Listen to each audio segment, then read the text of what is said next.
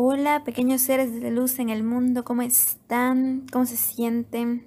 ¿Cómo les trata la vida? ¿Todo bien? ¿Todo chido?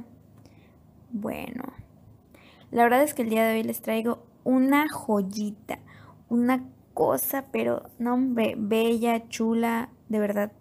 Es para todas mis amigas y amigos que pues me escuchan y están aquí. Entonces, creo que es un tema fundamental y que obviamente no podía faltar en el podcast. Es un tema que de verdad me apasiona como tienen idea y que me desbordo de amor hacia el movimiento, de verdad. Ay, hoy hablaremos sobre el feminismo. Díganme, ¿por qué creen que será importante en nuestra vida? Quitando el cerrojo es un podcast para invitar a la reflexión, al cuestionamiento y a la evolución constante como seres humanos.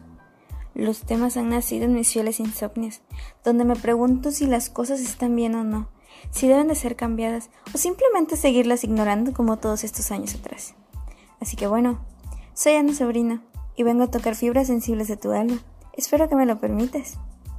Es imposible conocerlo todo y tener la verdad absoluta, así que en algunas ocasiones invitaré a personas para hablar de aquellos temas profundos.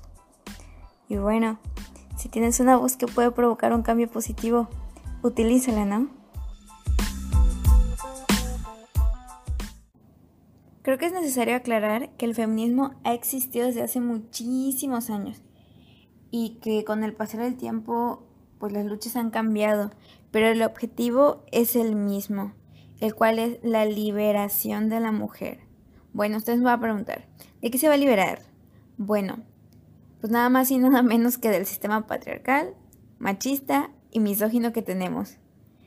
¿Qué sucede con esto? Bueno, pues cada día hay roles impuestos para las mujeres y de verdad me molesta leer los comentarios de estaban mejor en la cocina calladas. De verdad me disgustan muchísimo.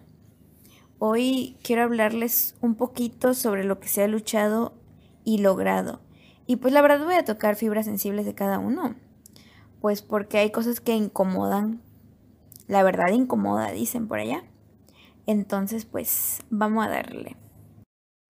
Antiguamente las mujeres eran obligadas a vestir de cierta forma, donde no podían usar un bikini, eh, hablar en público, ocupar un cargo político, externar sus quejas u observaciones.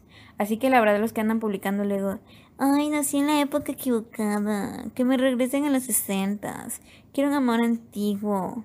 La verdad, Ándate, bebé, ándate. Allá donde no puedes ni hablar y donde las relaciones duraban porque la mujer era sometida y no existía derecho al divorcio. Así que ándate, bebecito, bebecita. Gracias a este movimiento y esta lucha se pudo lograr el derecho al divorcio.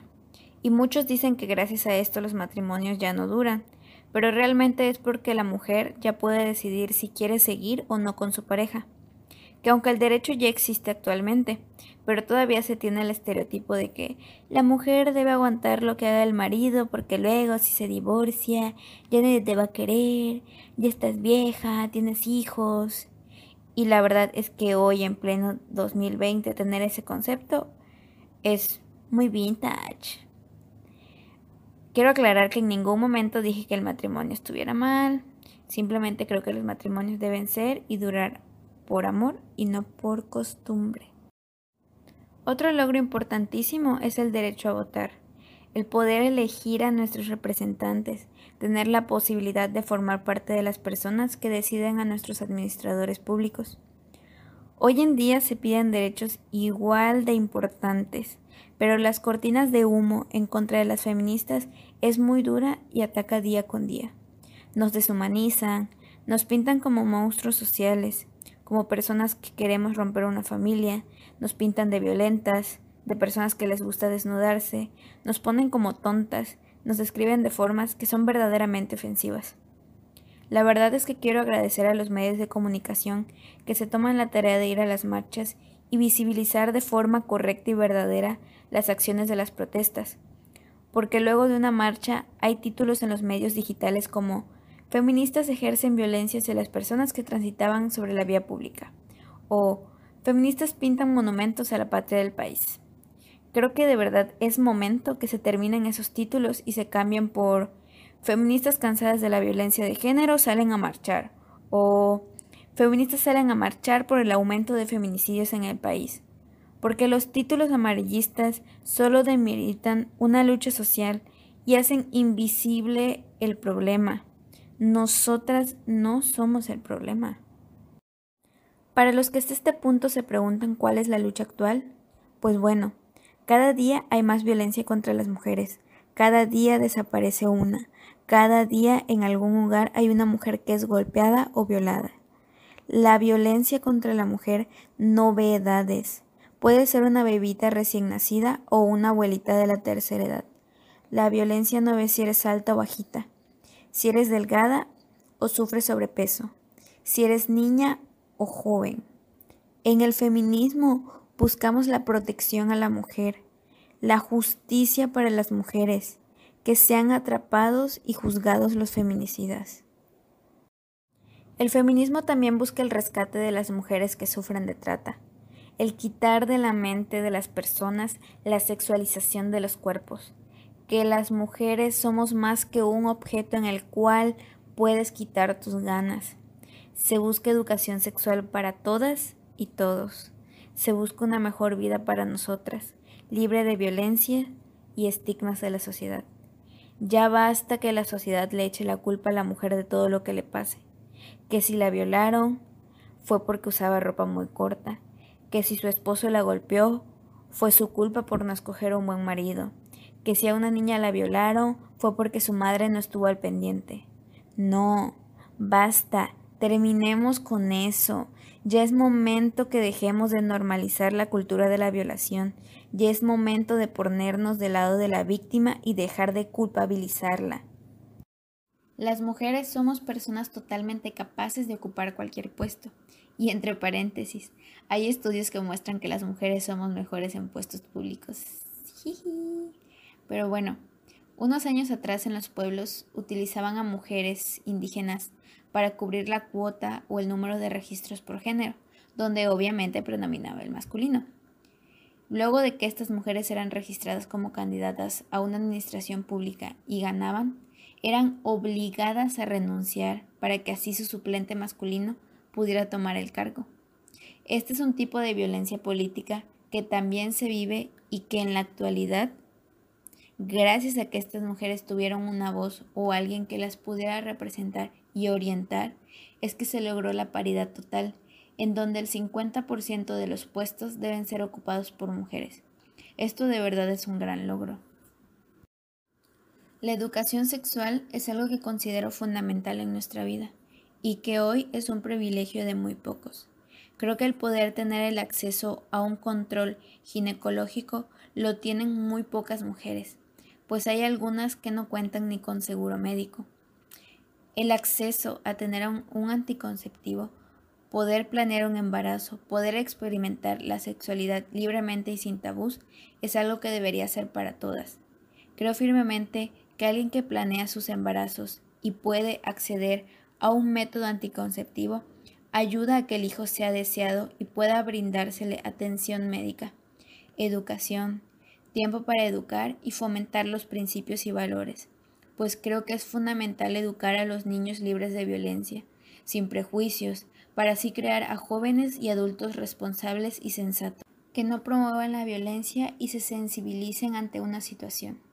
No es ser clasista, es desear a los niños, es poder decidir sobre nuestro cuerpo, es actuar responsablemente. Sueño con un país con igualdad de oportunidades. Te invito a que si tienes la posibilidad de ayudar, lo hagas.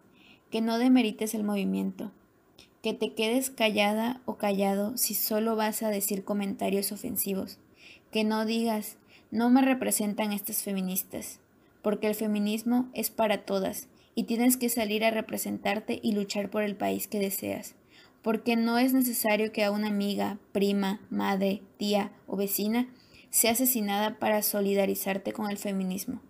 A nosotras nos duelen todas las pérdidas, porque el feminismo es un colectivo donde todas nos apoyamos, donde se siente el amor y el dolor de cada una.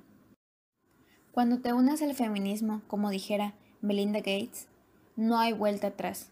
Se reciben críticas constantes, se trabaja día a día por quitarnos el machismo de nuestras vidas, empezando en nuestras casas, que es difícil. Se busca ser sorora y no hacer algo que lastime a otra mujer. Se trata de empezar con la aceptación de tu cuerpo, de quitar los estigmas que la industria pornográfica ha impuesto. El feminismo son acciones concretas diarias.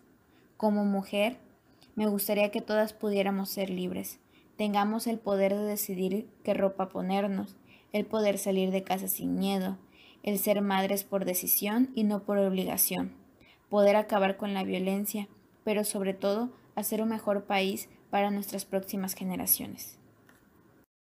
Amigos hombres, no pueden ser feministas. Esta no es su lucha.